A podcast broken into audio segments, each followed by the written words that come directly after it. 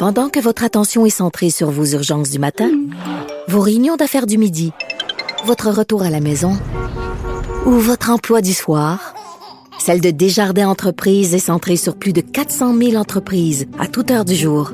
Grâce à notre connaissance des secteurs d'activité et à notre accompagnement spécialisé, nous aidons les entrepreneurs à relever chaque défi pour qu'ils puissent rester centrés sur ce qui compte, le développement de leur entreprise.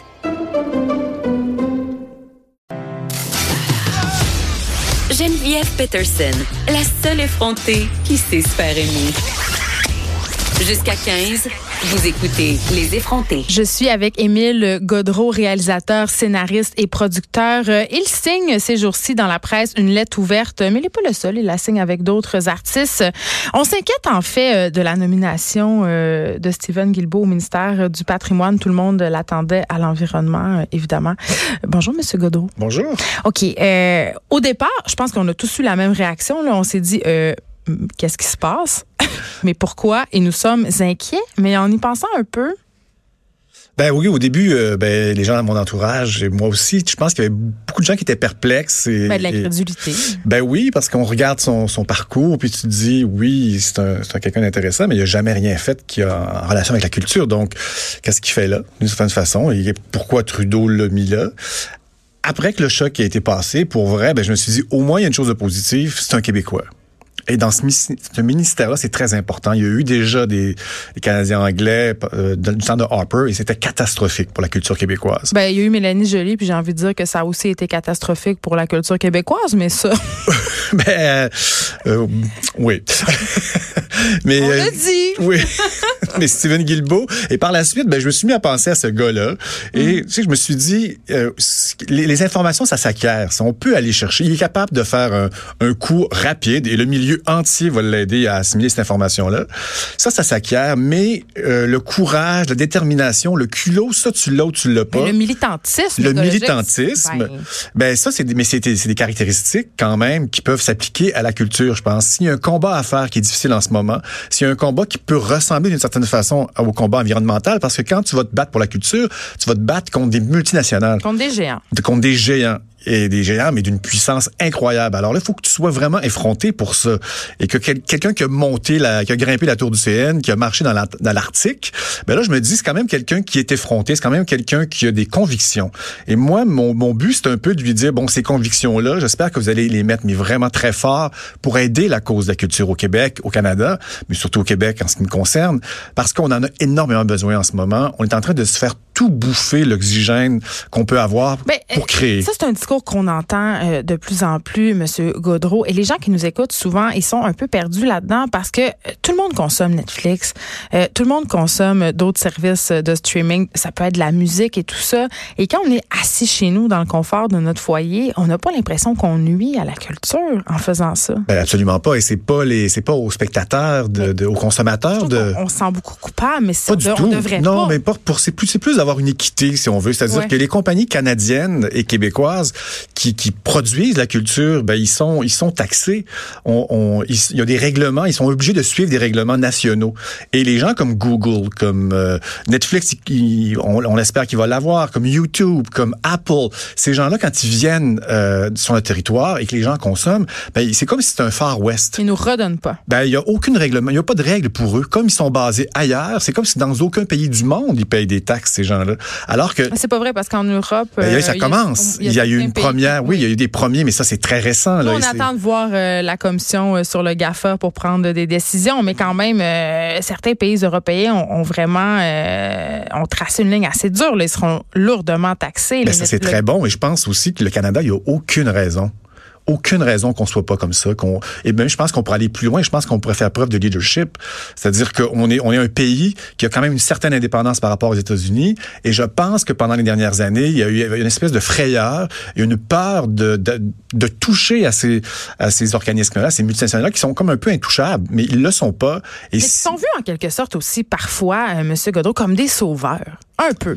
Euh, de- vous parlez de quoi exactement? Ben, euh, les grands sauveurs de la culture, je veux dire, si on a recommencé à écouter des séries télé, c'est beaucoup à cause de Netflix. Je veux dire, euh, ces, ces grands conglomérats-là qui font, qui fabriquent euh, de la culture quand même. On les, on les a vus d'un bon oeil au début. Là. Moi, comme créatrice, j'étais enchantée de pouvoir consommer des séries sur HBO, euh, de pouvoir consommer des séries qui sont produites par Netflix. Je me disais, c'est une bonne nouvelle, ils vont venir investir chez nous.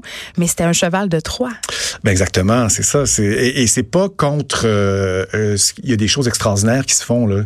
des grandes séries, comme vous dites. Des, des, des Puis quand notre contenu canadien et québécois se retrouve sur ces plateformes-là, c'est aussi compliqué. C'est compliqué puis c'est difficile parce que je veux vous dire qu'en ce moment, euh, le financement de la culture va tellement mal qu'on n'est pas vraiment compétitif en ce moment. Il faut être honnête avec- envers nous-mêmes. On là. nous dit des que- choses aussi hautes qu'avec Netflix, avec 3 dollars. Exactement. Ça veut dire que même le, ce qu'on appelle le production value, c'est-à-dire euh, les décors, euh, la musique, le, le- le nombre de pages par jour qu'on tourne, c'est tellement Ouais. C'est tellement bizarre, ça peut sim- paraître simpliste pour les gens qui comprennent pas ça. Mais un acteur qui joue comme dans une série américaine, quatre ou cinq pages de texte par jour, va avoir le temps de tout ressentir, de réfléchir. Et un acteur, comme au Québec, on leur demande de jouer 15 pages par jour, 25 pages, des fois 40. C'est évident qu'on souvent dans le réc- on récite. Et là, on, on- on- les, les spectateurs, ils voient C'est pas. une usine à saucisses. Exactement. Les spectateurs, ils comprennent pas trop pourquoi que cette série américaine-là, soudainement, ils trouvent ça meilleur, ça les touche plus, mais... Ben, est-ce qu'on parle des équipes de scénaristes, M. Exactement, aussi. Veux dire, une Aussi, série comme donc- Six Feet Under, sont 25. Exactement. Mais moi, je pense qu'ici, on a du talent. Et en ce moment, on, on est en train... Et le talent, pour moi, la créativité, c'est une ressource naturelle. On est dans- on, on s'en va vers, vers euh, un monde où les- ça va être beaucoup automatisé, ça va être l'intelligence artificielle. Et ce qui reste, ce qui va rester, ça va être beaucoup la création. Ça va être beaucoup la créativité. Et on est reconnu pour ça au Québec. Beaucoup. Et je pense que il y a en ce moment un danger que toute une génération de jeunes créateurs qu'on laisse qu'on laisse de côté parce que on, on leur dit mais on n'a plus d'argent, tout l'argent s'en va aux États-Unis. Et là les jeunes se mettent à consommer aussi des choses qui se font ailleurs. Et c'est vraiment quelque chose de pernicieux qui est en train de se passer. Et je pense que Steven Guilbeault avec son courage et peut-être sa tête de cochon peut peut-être prendre un leadership là-dedans et dire euh, ce qui et de toute façon c'est des promesses du gouvernement Trudeau aux dernières élections hein. ils ont promis de, de, de, de taxer rapidement début 2020 les géants du web donc ça c'est une promesse qu'ils ont fait je pense que M. Guilbeault peut prendre ça et, foncer avec ça et agir parce qu'il doit avoir de l'argent de redistribuer. C'est qu'avant, les câbles distributeurs étaient obligés, ils sont encore obligés de redistribuer une partie des profits qu'ils font dans la production de, la télé québécoise, de la télé canadienne. Et là, comme ils se font eux aussi avaler par les géants, mais il y a de moins en moins d'argent ces géants-là, ils n'ont aucune obligation. Donc, c'est juste une question de retrouver un équilibre. Qu'est-ce que vous répondez, euh, Émile Godreau, aux gens qui pensent qu'on subventionne trop la culture parce que on a des trous béants dans nos budgets nationaux, nos budgets provinciaux, euh, et qu'on doit faire des choix? Ben oui, c'est effectivement un choix de société. Moi, je pense, c'est un choix de société.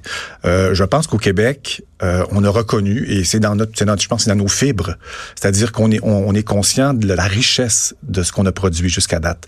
Euh, il y a des séries qui font partie de notre mémoire collective. Si on peut imaginer que La Petite Vie n'existerait pas, que Like Moi n'existerait pas, que, que Les Beaux Malaises n'existeraient pas, ce serait une Mais perte. personne mourrait, c'est ce qui se vous personne dirait, ces mourrait. gens-là. Personne mourrait, sauf que est-ce qu'on a est-ce qu'on a envie d'être un peuple qui n'a pas de création? La créativité et les histoires qu'on se raconte, que ce soit nos histoires à nous, qui nous mettent nous-mêmes en scène, ça, ça fait, c'est- je pense, c'est ce qui fait partie de l'âme d'un peuple. On pourrait être un peuple complètement euh, économiquement orienté, mais je pense qu'on perdrait une partie de notre âme. Et je en même pense temps, que à l'heure où on est dans tout ce questionnement identitaire, ben, ça en fait partie de l'identité aussi, ça, de la, créati- la création.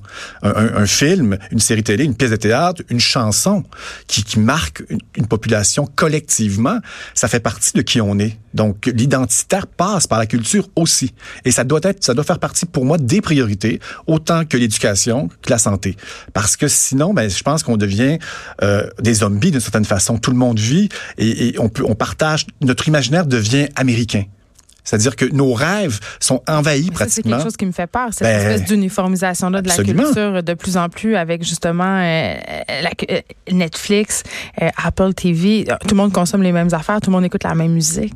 Ben c'est ça qu'il faut. faut. Je pense qu'on peut pas empêcher ça parce que comme vous dites, il y, avait, il y, a, des, il y a des très bonnes séries, Ouais. des très bons films qui se font américains. On peut pas empêcher ça. Mais on, aime juste- quand même écouter des séries scandinaves. Absolument, et ça c'est nouveau. Et ces peu. séries scandinaves là, elles sont supportées par leur pays. Hmm. Elles ont les moyens, elles ont une richesse qui compétitionne avec les séries américaines.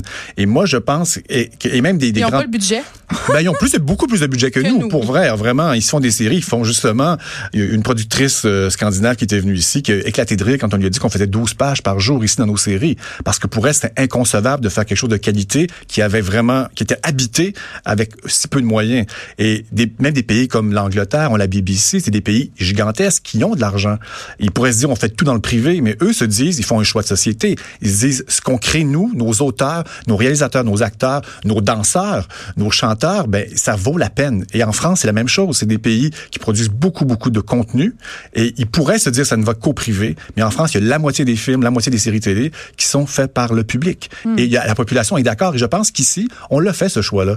Euh, Harper voulait, on est beaucoup coupé dans la culture. Je sais pas si vous vous souvenez. Il y a eu un une vidéo virale qui a été créée et ça l'a influencé les élections parce que les Québécois ont dit, c'est pas vrai que quelqu'un de l'extérieur du Québec va nous dire quoi faire et quoi ne pas faire. Une vidéo qui a circulé quand même et très paradoxalement abondamment sur Facebook. Absolument. On sort pas. Absolument. Mais ça, on le changera pas. C'est la, la réalité. Elle juste, existe. euh, il faut juste apprendre à vivre avec euh, et repenser nos systèmes. Émile Godreau, merci, réalisateur, scénariste et producteur. On se parlait par rapport à cette lettre ouverte sur la nomination de Stephen Guilbeault au ministère du patrimoine. On va laisser la chance aux coureurs, c'est ce que vous diriez? Oui, absolument. Merci beaucoup de nous avoir parlé. Merci.